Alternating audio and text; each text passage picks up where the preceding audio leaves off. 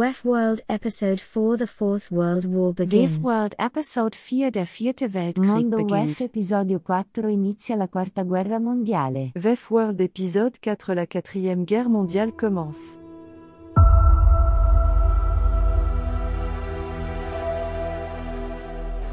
Master arm on, master arm on. So fucking shoot him! I don't got cone. Got the second one. I got the second one on the nose right now.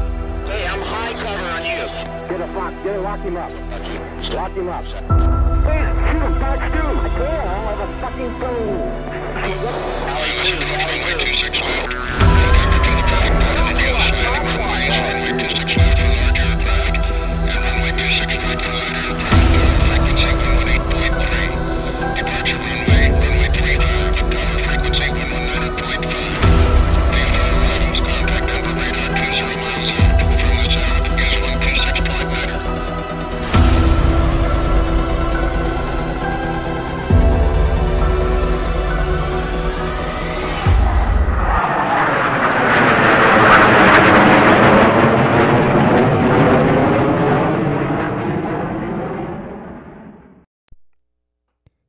Poste de commandement souterrain du Kremlin.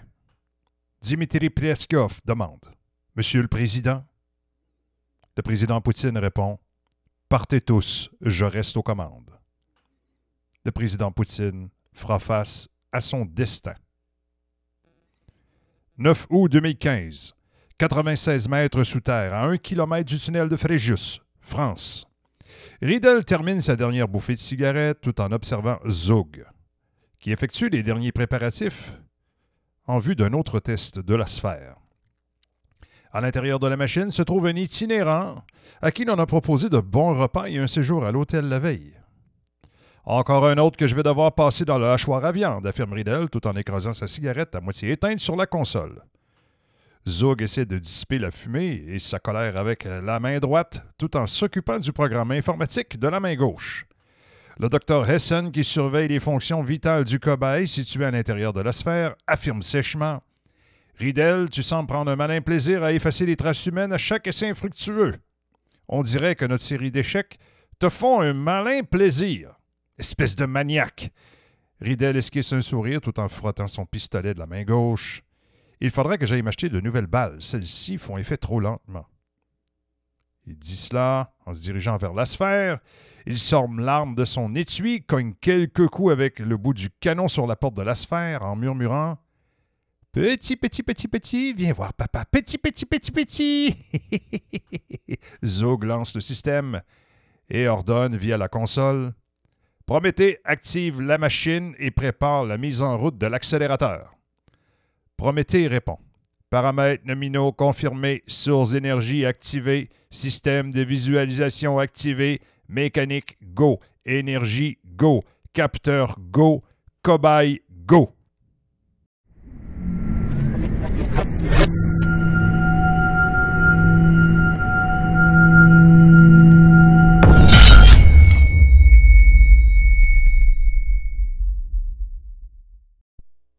La porte blindée se referme et l'accélérateur de particules s'active. Les données nominales s'affichent sur les écrans de la console. Une légère vibration et un son légèrement strident deviennent perceptibles. L'énergie est maintenant à son maximum. Les anneaux tournoient de l'autre côté de la porte blindée à une vitesse inimaginable. Apogée, annonce Prométhée. Le cobaye, situé à l'intérieur du véhicule, cette petite capsule, la taille d'un seul passager, est pris de spasmes et se débat pour sa vie. Le mur portique numérique de type miroir qui permet de voir ce qui se passe à travers les anneaux en mouvement situés de l'autre côté de la porte blindée commence à afficher des images nettement embrouillées. Riddle fait remarquer aux deux autres C'était pas un peu différent la dernière fois. C'est un peu comme si on regardait un vieux match des Red Sox à la télé. Tous ces bras en l'air, ces visages, vous êtes certain qu'on ne capte pas un match des Red Sox d'ici? L'air hébété, répond Allons, toi, on est au milieu de centaines de mètres de roc. Impossible de capter autre chose que ce que cette machine soit en mesure de nous faire afficher. Riddle s'allume une autre cigarette et répond Eh bien, il y a beaucoup de monde de l'autre côté de cette porte, et je n'ai que 17 balles de 9 mm dans mon chargeur. Les anneaux de l'accélérateur tourbillonnent pour créer un trou de verre artificiel afin que l'arme du cobaye qui se trouve dans le véhicule puisse être capturée au moment exact de sa mort à travers un point spécifique dans le temps. Le moment de la mort du cobaye, planifié à la seconde près par les opérateurs de la console à l'aide du protoxyde d'azote, est coordonné à l'apogée de l'accélérateur de particules mobile. Cette machine rend possible la capture de l'arme qui s'apprête à quitter le corps avant son transfert pour une autre dimension. Puis, soudainement, un son d'alerte strident emplit la pièce et Prométhée ordonne Alarme, intrusion, alarme, alarme, intrusion, arrêt d'urgence. Zug s'active aux commandes et tente désespérément de prendre le contrôle de la situation. Le courant électrique est sollicité au maximum, l'éclairage fluctue, une odeur électrique emplit la pièce. Riddell se dirige vers l'extincteur au cas où on en aurait besoin. Les lumières s'éteignent et l'éclairage d'urgence s'active. En même temps, dans une dimension parallèle, dans le monde inerte, quatre âmes maudites qui errent dans l'antimatière s'approchent de l'ouverture créée par la sphère. Les âmes damnées prennent l'initiative de la situation.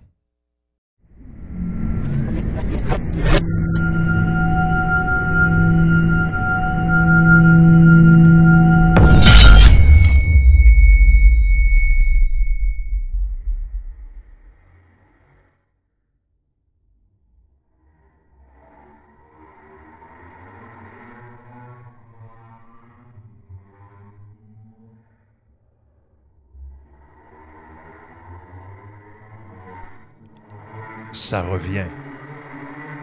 Oui, je la vois. Qu'est-ce? Un lien vers la matière. Comment peuvent-ils? Ils ont trouvé une façon. C'est dangereux.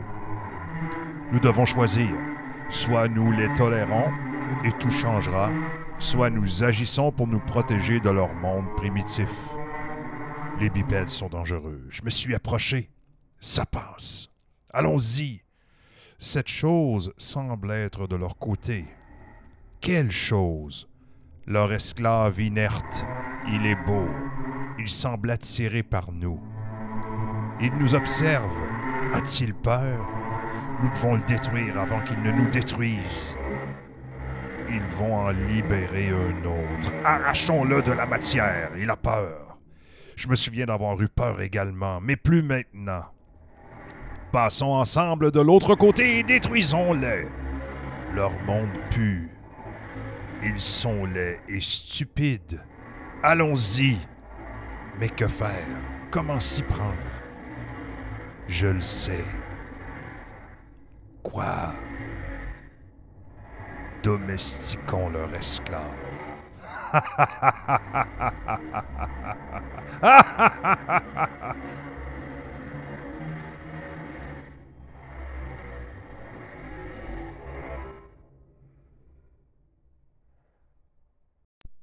Au même moment, dans le monde physique, seul le mur portique numérique semble encore fonctionner normalement car il consomme peu d'électricité.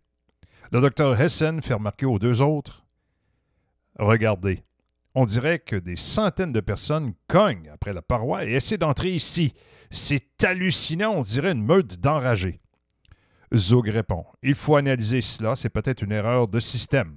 Ça ne semble pas réel. Par chance, Amélia a pris congé aujourd'hui. Dieu seul sait quel genre d'histoire il nous aurait raconté. Zoe Gordon. Promettez, effectuez une analyse du système de données de l'unité Valhalla. Aucune réponse. Zog. Essaie à nouveau. Promettez. Promettez. Promettez. Obéis. Promettez. En même temps, dans la dimension parallèle au sein du monde inerte.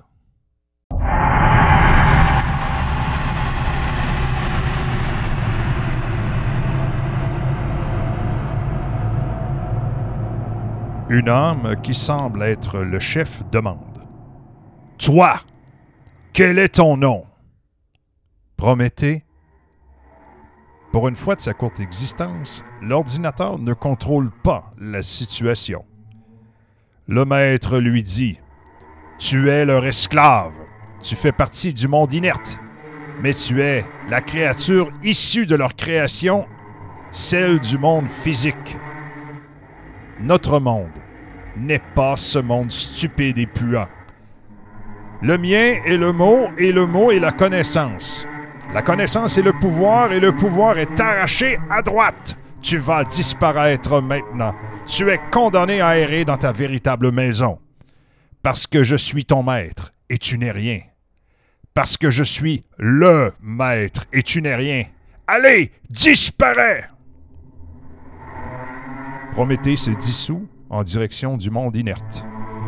Le maître regarde les trois autres armes qui sourient.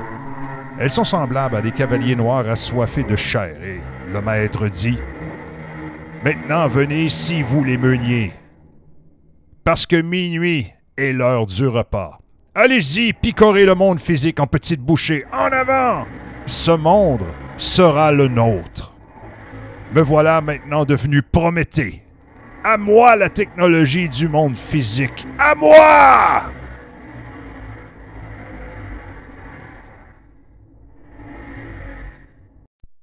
Des microsecondes plus tard, dans le monde physique, Riddle n'en revient tout simplement pas.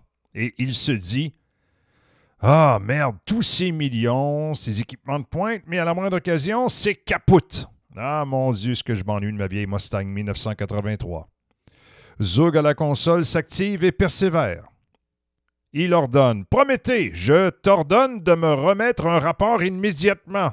Je veux un rapport situationnel. Prométhée, c'est un ordre. Les trois acolytes semblent avoir oublié que le temps qui s'écoule à l'intérieur de la sphère et celui à l'intérieur de la pièce ne s'écoulent pas de la même façon ni en même temps. Les deux univers ont été unis pendant quelques secondes, mais c'est terminé et Prométhée était aux premières loges pour assister au spectacle. Dans le temps présent, dans le bunker situé juste de l'autre côté du bâtiment principal du Forum économique mondial, rue de la Capite, Colonie, Suisse. Paul Schwab affirme Je suis heureux de te revoir, mon frère. Après tout ce temps, j'ai médité sur nos vies. Paul se penche doucement vers Klaus, qui est alité et branché sur un respirateur d'urgence. Klaus Schwab répond Je n'en ai plus pour très longtemps sur cette terre. J'ai choisi de revenir sous une autre forme. Pendant le processus de transfert, tous mes pouvoirs te seront remis selon ma volonté testamentaire car je ne serai pas en mesure d'occuper mon poste pendant ce temps et j'ai confiance en toi. C'est pourquoi ils ont dû aller te chercher. Je suis vraiment désolé de la manière qu'ils ont utilisée pour t'obliger à être là et j'espère que tu sauras me pardonner. Paul répond. Tu te souviens de Nikola Tesla? Il a déposé plus de 700 brevets, dont la plupart furent remis au compte de Thomas Edison. Tesla était un génie à l'intelligence fulgurante. Il était doué d'un pouvoir de visualisation extraordinaire. Il pouvait voir ses inventions sur son écran mental avec une précision remarquable à tel point qu'il était capable de démontrer comment l'énergie pouvait se déplacer. Les solutions à ses problèmes lui venaient en rêve et de façon précise. Il s'intéressait à la philosophie védantine ainsi qu'au bouddhisme et il avait une vision synthétique de l'univers tout autant qu'une approche spiritualiste de la science. Cet homme était trop en avance sur son temps. Il savait que certaines expériences et ses découvertes ne pouvaient être données à tous les gouvernements sous peine d'en tirer des profits égoïstes pour l'asservissement des peuples. C'est pourquoi il a toujours refusé de citer certains renseignements à un seul État afin de ne pas provoquer de suprématie en matière d'armement. Que comptes-tu faire à Toronto, mon frère, sous une autre forme? Partir en guerre? Je suis contre la guerre, Klaus. Herweis Klaus Schwab prend la main de son frère et répond.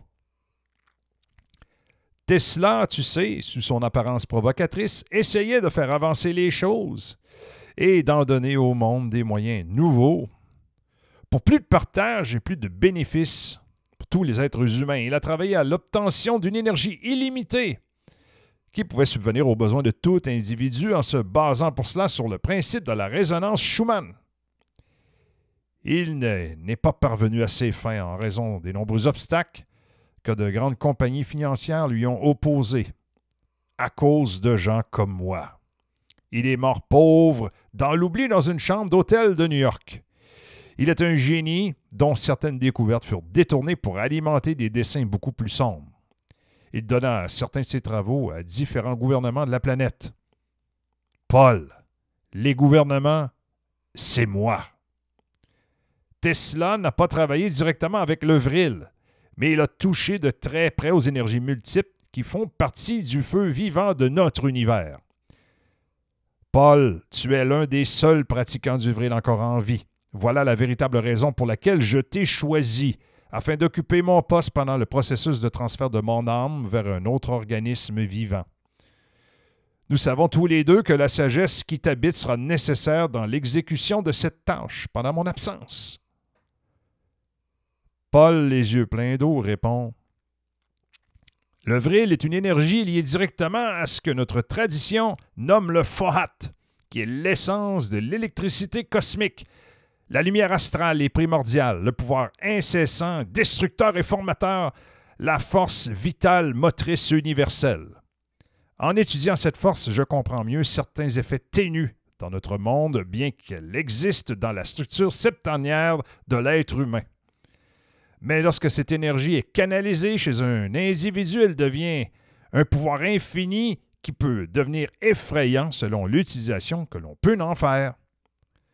La connaissance des septultes forces de chaque plan de l'évolution dans un être humain donnerait la clé qui permet d'accéder à des capacités impressionnantes.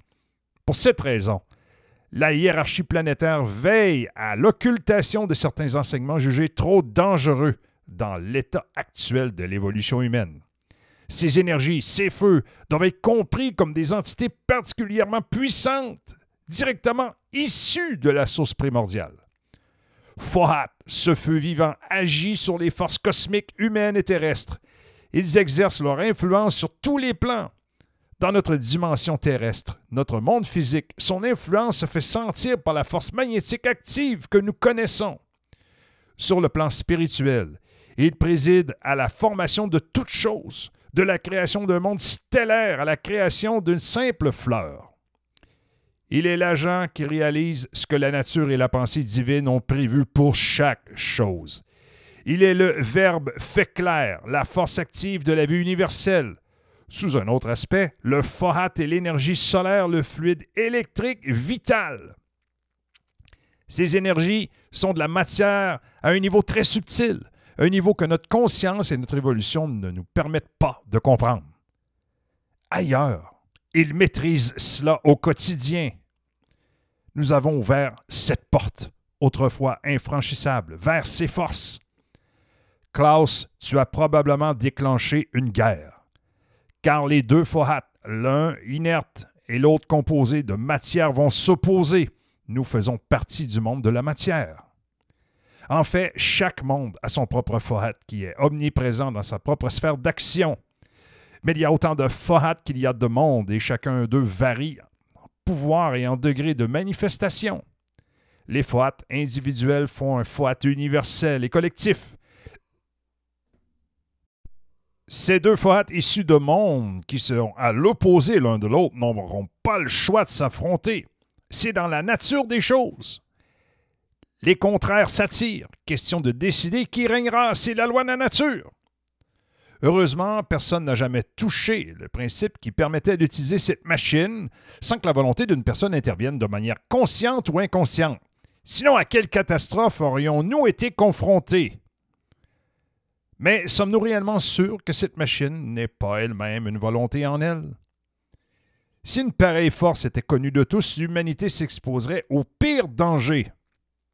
Un être humain, utilisant le vril sans conscience, pourrait détruire une armée entière par sa propre volonté, voire pire. Une fois de plus, seule la conscience peut permettre à l'humanité de s'hisser au rang des dieux et de découvrir les merveilles que l'univers est prêt à nous offrir. Nous avons toujours été euh, certains que tant que les êtres humains dégradent leurs frères et la nature en général, tant que l'altruisme ne sera pas compris dans son essence même, tant que des êtres souffriront à cause d'autres êtres, tant que la haine et la violence ne seront pas noyées dans le torrent de l'histoire, tant que l'homme ne se verra pas euh, comme un point divin uni à d'autres points de conscience, la force du vril restera muette encore pendant de longs millénaires. Tu as ouvert cette porte de Pandore, mon frère. Et maintenant, tu t'apprêtes à partir pour mieux revenir. J'espère que ton voyage ne sera pas trop long, car j'adore ma quiétude. Klaus prend la main de son frère et les deux hommes éclatent en sanglots.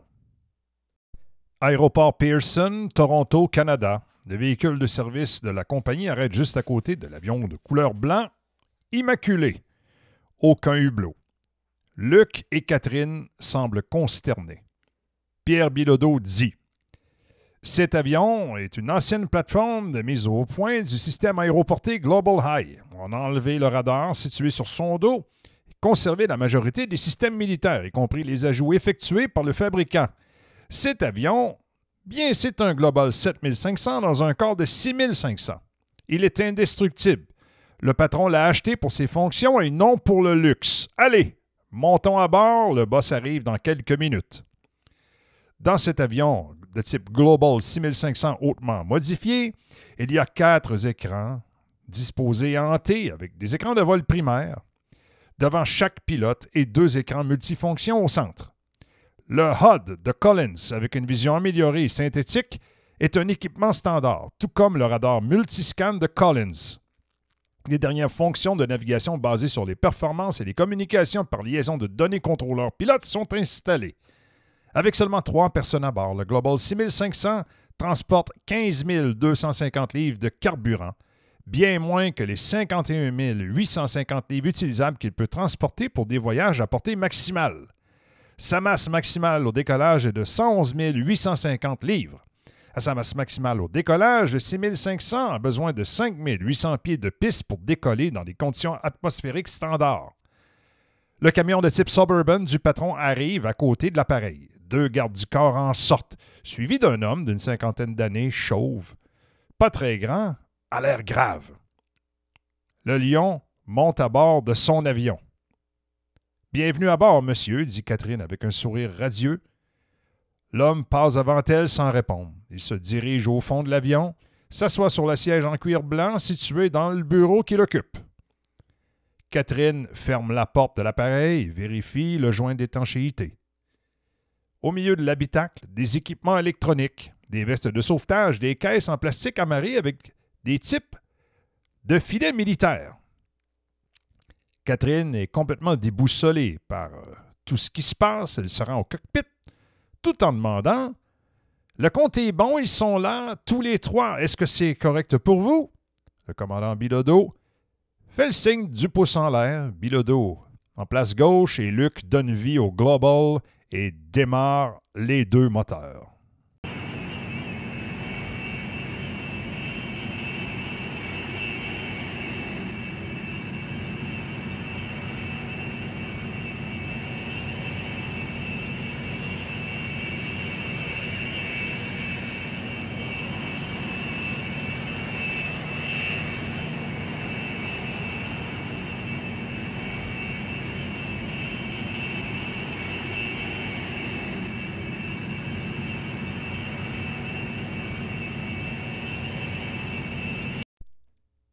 Grâce à la philosophie du cockpit noir du jet, la préparation au démarrage des moteurs est une opération de moins de 10 minutes.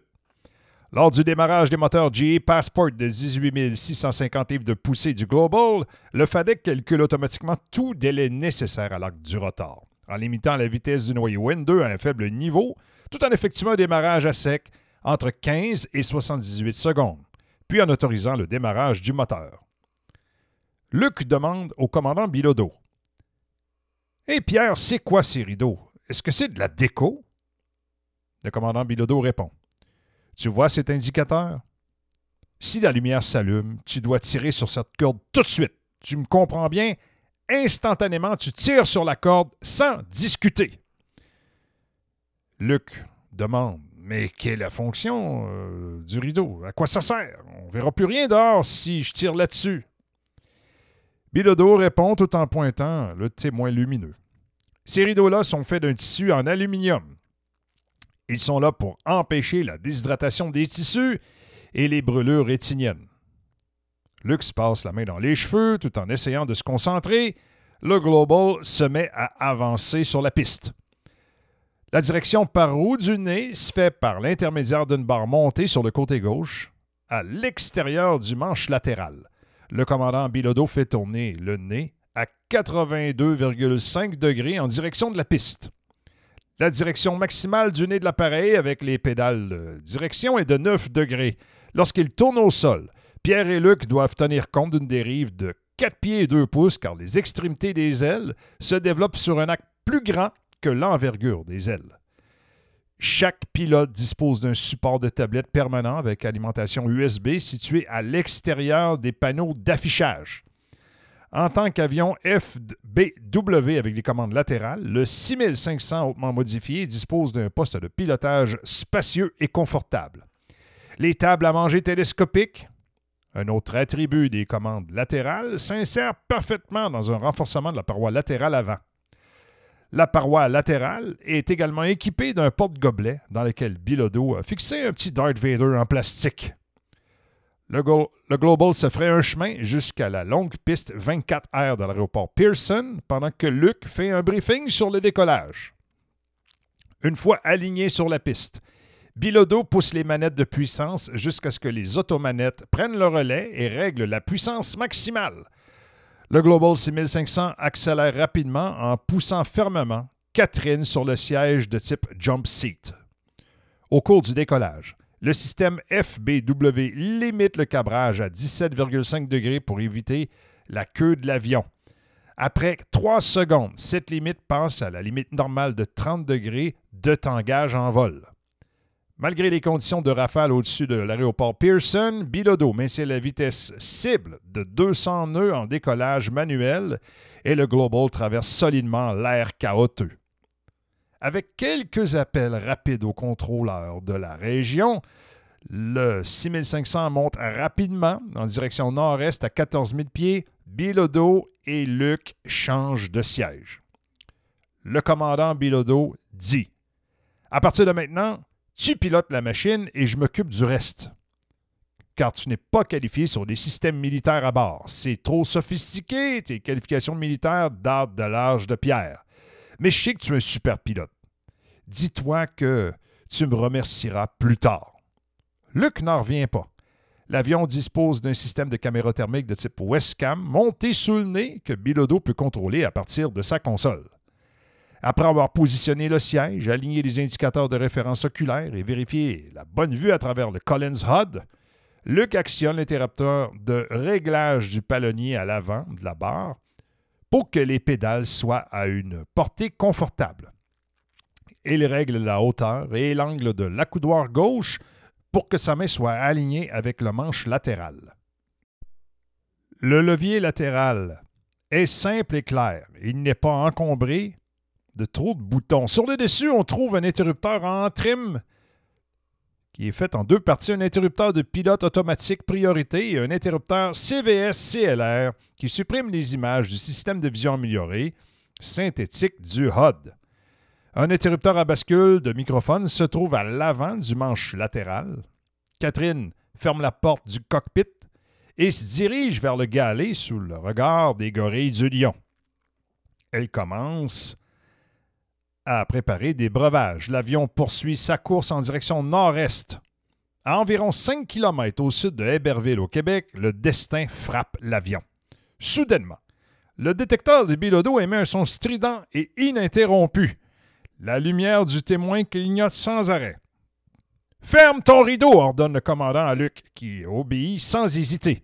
Luc tire sur la corde, qui libère le rideau pour masquer le pare-brise de l'avion. La cabine se retrouve en semi-obscurité quand Catherine entend un sifflement provenant du poste de pilotage. On aurait dit le bruit d'un serpent à sonnette, mais ponctué de claquements secs, une décharge électrique incontrôlée. En se penchant dans le couloir, elle voit des étincelles qui jaillissent sous la porte du cockpit, juste au moment où elle s'ouvre violemment. En même temps qu'elle entend un bruit sec, elle aperçoit Bilodeau qui projette de longues giclées de poudre blanche sur des panneaux d'instruments du poste de pilotage. Des filets de fumée à encre parviennent à ses narines. L'avion est maintenant chahuté avec une violence accrue, une sonnerie retentit dans le cockpit.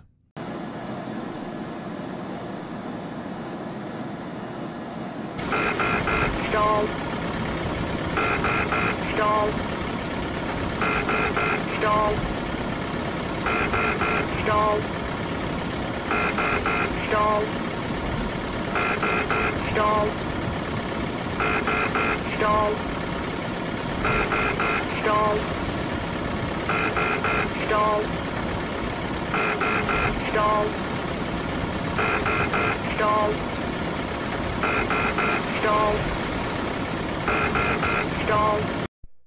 Le Global se met à gémir et tout d'un coup, il tombe comme s'il dégringole d'une falaise, comme une pierre.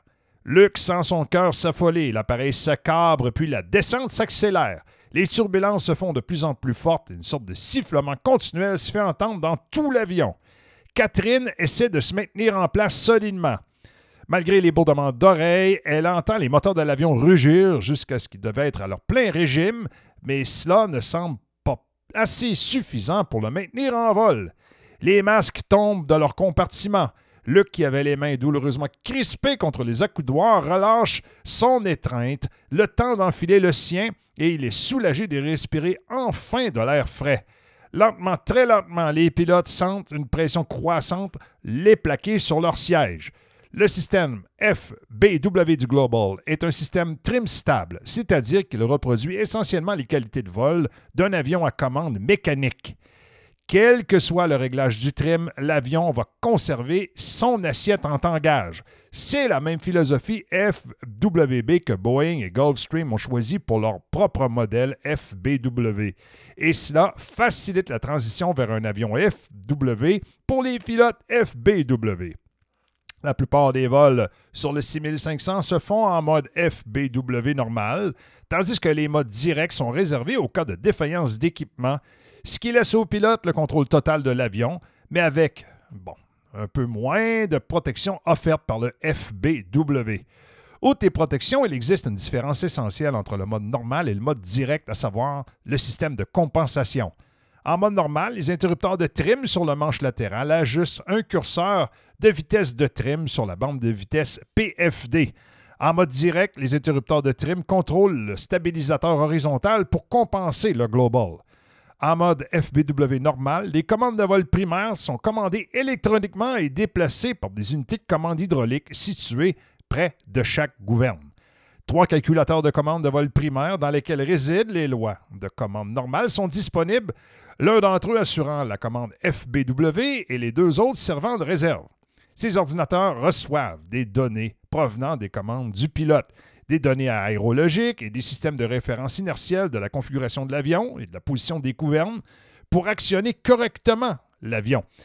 Entre les ordinateurs de commande de vol et les unités de commande de puissance hydraulique se trouvent 11 unités électroniques distantes. Celles-ci envoient des commandes, des ordinateurs de commande de vol, aux unités de commande de puissance ainsi qu'à l'unité électronique de commande de moteur du stabilisateur horizontal. Il existe trois modes directs permettant de maintenir le contrôle de l'avion en cas de défaillances diverses et hautement improbables. Les ordinateurs de contrôle de vol primaire peuvent eux-mêmes fonctionner en mode direct si les données aérologiques ou inertielles ne sont plus disponibles pour l'un des trois ordinateurs. Les unités électroniques distantes contiennent leur propre ensemble de lois de commande et peuvent fonctionner en mode direct en cas de panne des ordinateurs primaires ou d'impossibilité de communiquer avec les unités distantes. Eh bien, dans ce cas, les entrées du pilote contournent les ordinateurs de contrôle de vol et vont directement aux unités distantes. Enfin, chaque axe de commande peut être contrôlé par une unité de commande de vol de rechange au cas où toutes les unités électroniques distantes de cette commande de vol tomberaient en panne. Dans ce cas, seule la commande dont les unités distantes sont défaillantes est commandée par l'unité de commande de vol de rechange. Les autres commandes de vol continuent de fonctionner normalement. Alors pour le pilote, il importe peu de savoir quel mode direct commande ses propres commandes, mais plutôt ce que le fait d'être en mode direct signifie pour le pilotage du global. En mode normal, les protections intégrées sont disponibles. Les protections de tangage comprennent le facteur de charge, l'altitude en tangage, l'angle d'attaque élevé, la survitesse, la réduction de l'emprenage et la limitation de la commande de surface de la gouverne en profondeur. Les butées de pas doux et euh, de pas dur sur le manche latéral limite automatiquement les charges positives et négatives en G dans toutes les configurations possibles. Les limites euh, d'angle d'attaque sont affichées sur la bande de vitesse PFD, la limite douce étant représentée par un demi-cercle rouge au-dessus de la limite dure rouge. Jusqu'à 30 degrés d'inclinaison, le FBW maintient automatiquement le global. Et lorsque le pilote relâche le manche latéral au-delà de 30 degrés, le relâchement du manche ramène l'angle d'inclinaison à 30 degrés. L'appareil s'arrache à son mouvement de descente et avec une violente accélération reprend un vol horizontal normal. Presque aussi vite que cela avait commencé, le bruit et les turbulences cessèrent et tout redevient calme. Luc jette un coup d'œil aux paramètres de l'avion et à Pierre Bilodeau et s'occupe euh, de tout, sauf les pensées qui tourbillonnent dans sa tête. Il se rend alors compte à quel point il est terrifié, il lâche les accoudoirs et desserre ses doigts crispés. Bilodeau le regarde et lui dit Je suis fier de toi. C'est pour ça que j'ai été te chercher. J'ai eu raison, t'es un top. Luc essuie les coulisses de sueur sur son front et il demande Mais c'est passé quoi, bordel Bilodeau répond Je pense que la base de Bagotville n'existe plus. Il faut remonter au nord un peu plus, question d'éviter le même genre de situation aux abords de la base de Goose Bay, car je pense qu'ils vont également la frapper. Luc est empli soudainement de tremblement et demande Tu savais? Tu savais ce qui se passerait? Comment pouviez-vous savoir? C'est impossible! On est en pleine attaque nucléaire! De qui? Comment? Ma femme Merde! Catherine arrive au cockpit. Mais qu'est-ce qui s'est passé? C'est quoi ce bordel? Et les clients derrière Pas un mot Ils ne parlent pas, ils sont attachés, ils bougent pas, rien C'est donc bizarre Pierre Bilodeau fait un mini-briefing. Il y a un échange nucléaire limité entre l'OTAN et la Russie en ce moment. Certaines installations militaires sont ciblées. Bon, je n'en sais pas plus pour le moment. Nous sommes en sécurité à bord de l'appareil et nous allons à Genève, en Suisse, qui est un pays neutre. Ne vous inquiétez pas. Catherine enragée répond du tac au tac Mais j'ai deux enfants, moi. Même s'ils sont grands, je n'ai pas envie de me retrouver en Europe pendant une guerre. Vous étiez au courant, mais personne n'en a parlé? Le lion arrive tranquillement au cockpit.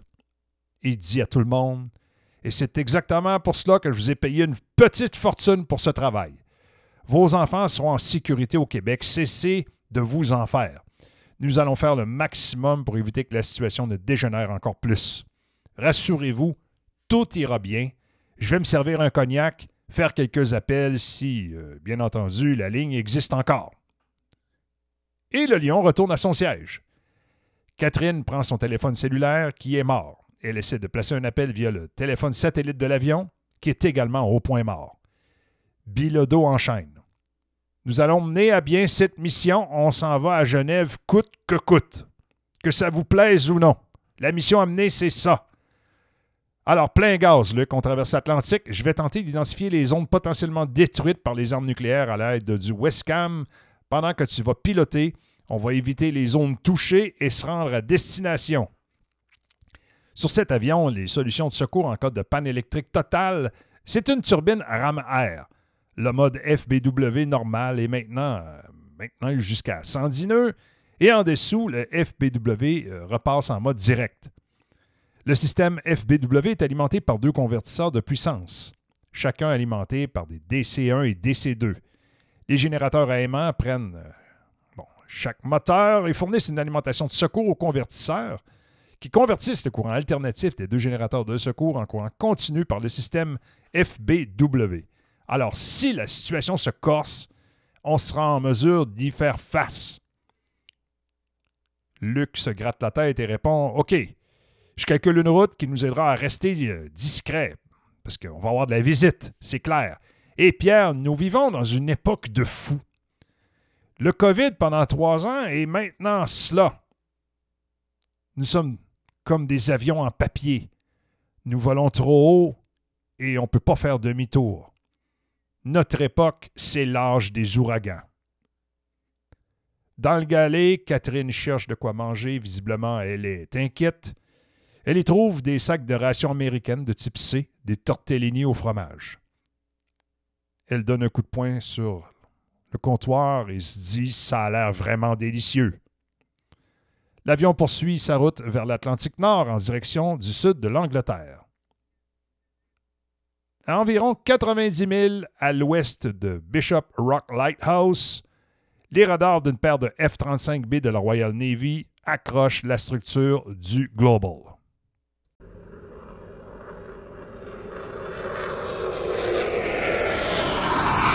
This monster, he's over on the right side. Camelot's buggy's on the nose. One, two, five. Three zero. Fox one again.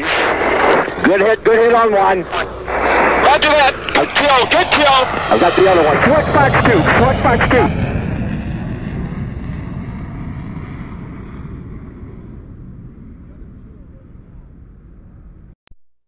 Le détecteur d'alerte radar de l'appareil envoie une série d'avertissements sonores au commandant Bilodeau qui se prépare à surmonter la situation. La tension est palpable. Fin de l'épisode 4. Voici la question en lien avec l'épisode. Le commandant Bilodeau devrait-il rebrousser chemin? Oui ou non? Merci d'avoir écouté ce quatrième épisode de Westworld. Le cinquième sera disponible au mois de mai.